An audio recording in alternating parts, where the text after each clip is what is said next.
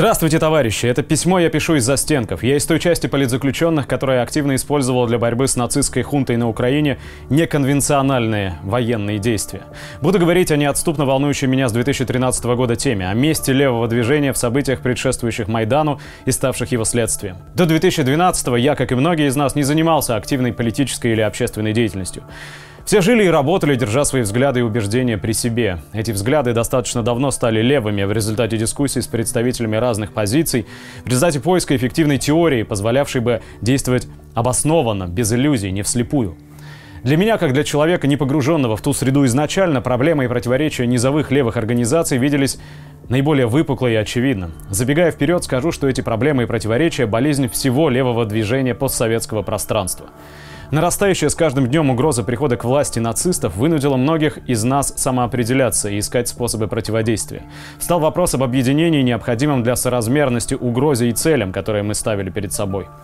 Но кроме конкретных целей для объединения важна идеология, понимание того, что наиболее существенно в мире людей и как мы вместе собираемся действовать дальше. Считаю необходимым разобрать, как лево-патриотическое движение Украины, России и всего постсоветского пространства приняло события нацистского госпереворота на Украине, русской весны и последовавшей гражданской войны на Украине. Это будет не глобальный взгляд, а больше низовой взгляд советского человека, антифашиста и подпольщика с нар нацистской тюрьмы. Взгляд на ретроспективу этих событий. С началом Майдана Рано левое движение Украины находилось в позиции, которую Ленин называл хвостизмом, оппортунистской тактикой исследования в хвосте событий, приспособления к отсталым стихийным элементам движения, проповедования превращения партии в хвост стихийного процесса, в пассивную силу движения, способную лишь созерцать стихийный процесс и полагаться на самотек. КПУ при публичной позиции разоблачения и осуждения, кроме говорили, не делала ничего, как партия и структура, что вынуждало отдельных, но очень многих ее членов уходить в свободное плавание с более радикальной повесткой. Партия «Боротьба» даже пыталась вовсю вести живую информационную агитацию среди Майдана с заведомо плачевными результатами. Неохваченные партийными структурами советские люди, понимая, что нужно что-то делать, но слабо понимая, что именно, предпринимали попытки низовой организации и выстраивания горизонтальных связей, что в текущем хаосе просто приводило к вливанию в антимайдан с его пестрой и рыхлой повесткой. Среди таких советских людей доминировала мысль, что надо примкнуть к кому-то правильному, найти правильных лидеров и организацию, которые организуют и направят.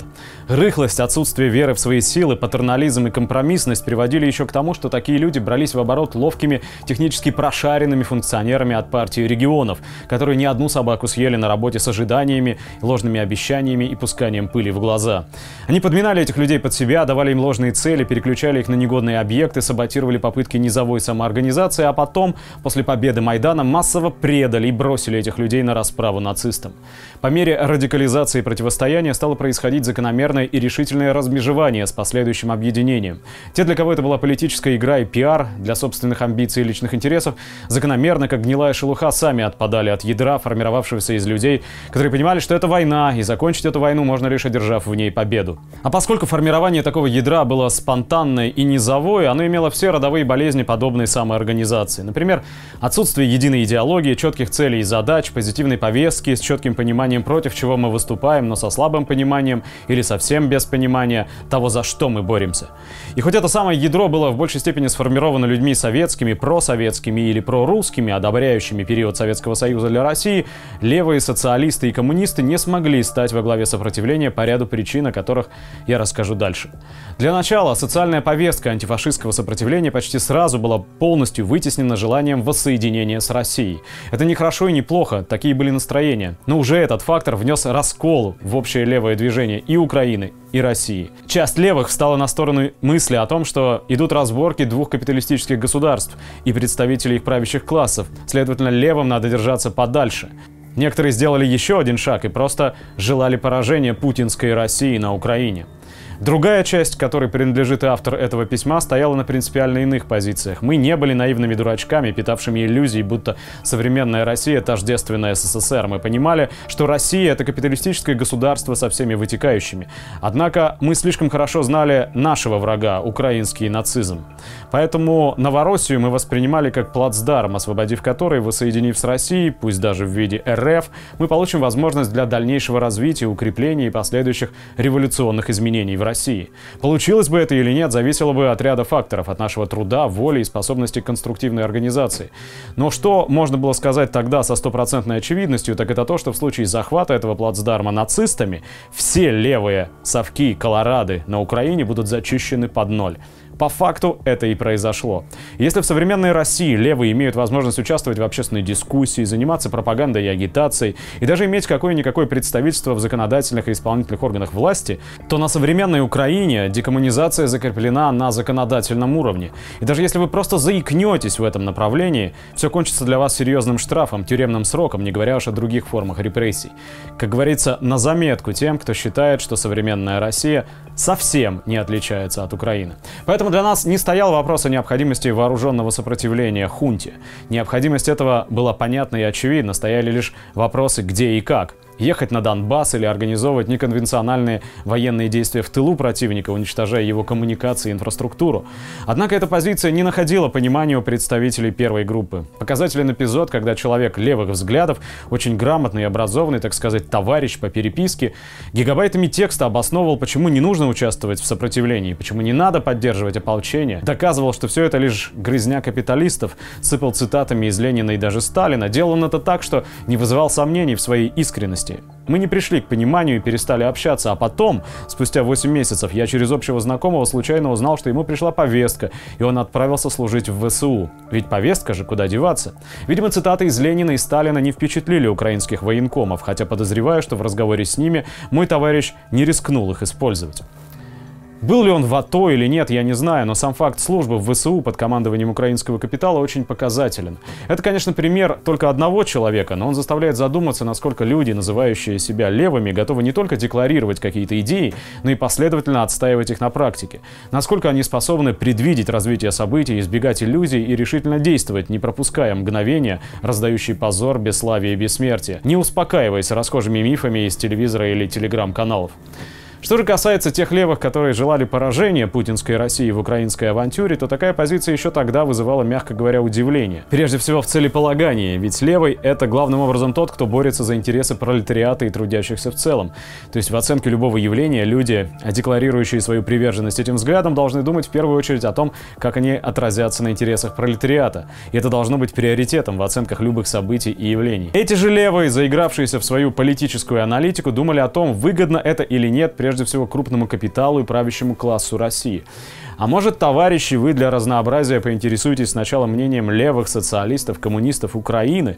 Может, вы поинтересуетесь в первую очередь мнением восставших Новороссии в общем и ЛДНР в частности, которые более чем на 90% состоят из того самого пролетариата и мелкой буржуазии? Желая поражения Путину, вы, понимая это или нет, косвенно желали поражения и им, результатом чего для них были смерти, тяжелые ранения, огромные тюремные сроки. Это было очевидно уже тогда, в 2014 как прогноз на будущее, а сейчас это уже сбывшаяся действительность. И автор этого письма тому подтверждение, как и многие его товарищи, еще живые или уже убитые. И надо сказать, что подобная позиция не оставалась без внимания. Люди, которые воевали, которых убивали, сжигали живьем, сажали, слушая такие высоколобые размышления, понимали, что с подобными людьми им не по пути, что они, если не враги, то и не друзья, и не соратники.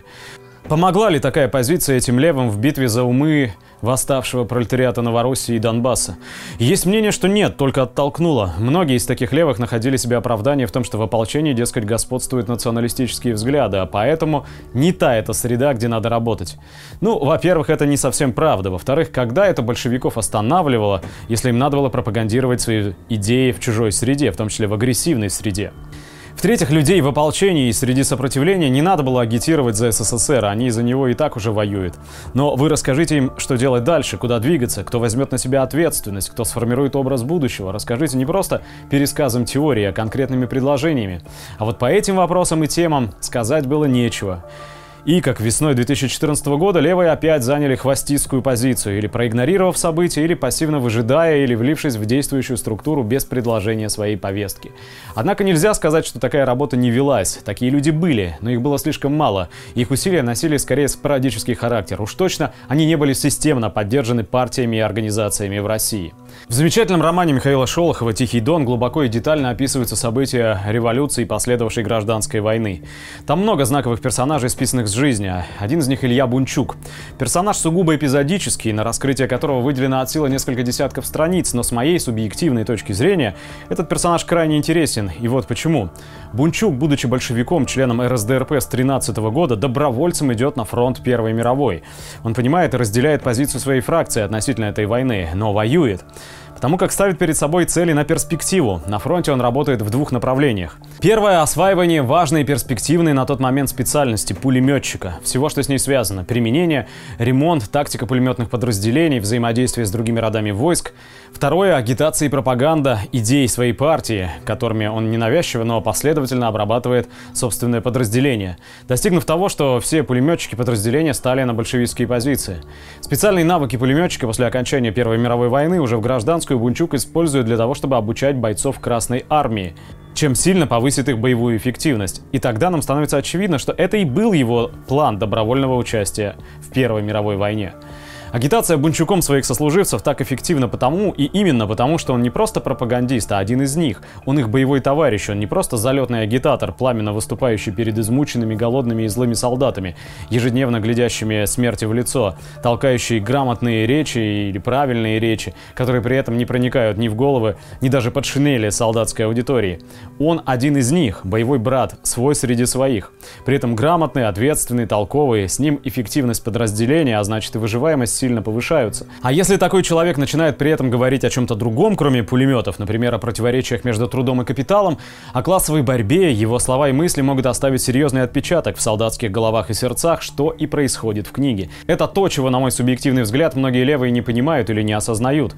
Пропаганда и агитация в СМИ и через информационные ресурсы — это, конечно, хорошо, но надо понимать, что этого недостаточно. Нужны бунчуки, нужны штокманы, нужны люди, идущие в народ и похлебавшие с этим народом горькую баланду из одной миски практически. Не раз и не два, а долгое время, причем как фигурально, так и буквально. События русской весны, несостоявшаяся Новороссия, нынешняя ситуация в ЛДНР, помимо вскрытия массы других неприглядных истин, вскрыли абсолютную неготовность современных левых воспользоваться благоприятной для них ситуацией, вскрыли оторванность от рабочего класса, неумение брать на себя ответственность, комчванство и, как следствие, ту самую хвостистскую позицию, движение в хвосте, когда в решающий момент вместо постановки своей повестки вливаются в чужую. Развитие ситуации с 2014 года до настоящего времени показало эти моменты очень явно и выпукло. Я пишу все это с тюремных нар, без какого-либо желания обвинить, разоблачить или обдать кого-либо грязью. Я пишу это потому, что наши товарищи в России должны понимать, что мы вчера — это вы завтра. Вам, учитывая нынешние негативные тенденции, скорее всего, все это предстоит. И самое плохое, что лично я не вижу, чтобы из этих событий за минувшие пять с половиной лет были сделаны какие бы то ни было выводы. Возможно, я ошибаюсь. Мне этого хотелось бы, но так или иначе, к предстоящим событиям надо быть готовыми. А значит, надо переосмысливать ситуацию и менять свою позицию, учитывать наш негативный и горький опыт. Ведь лучше учиться на наших ошибках, потому что ваши ошибки рискуют стать первыми и сразу последними.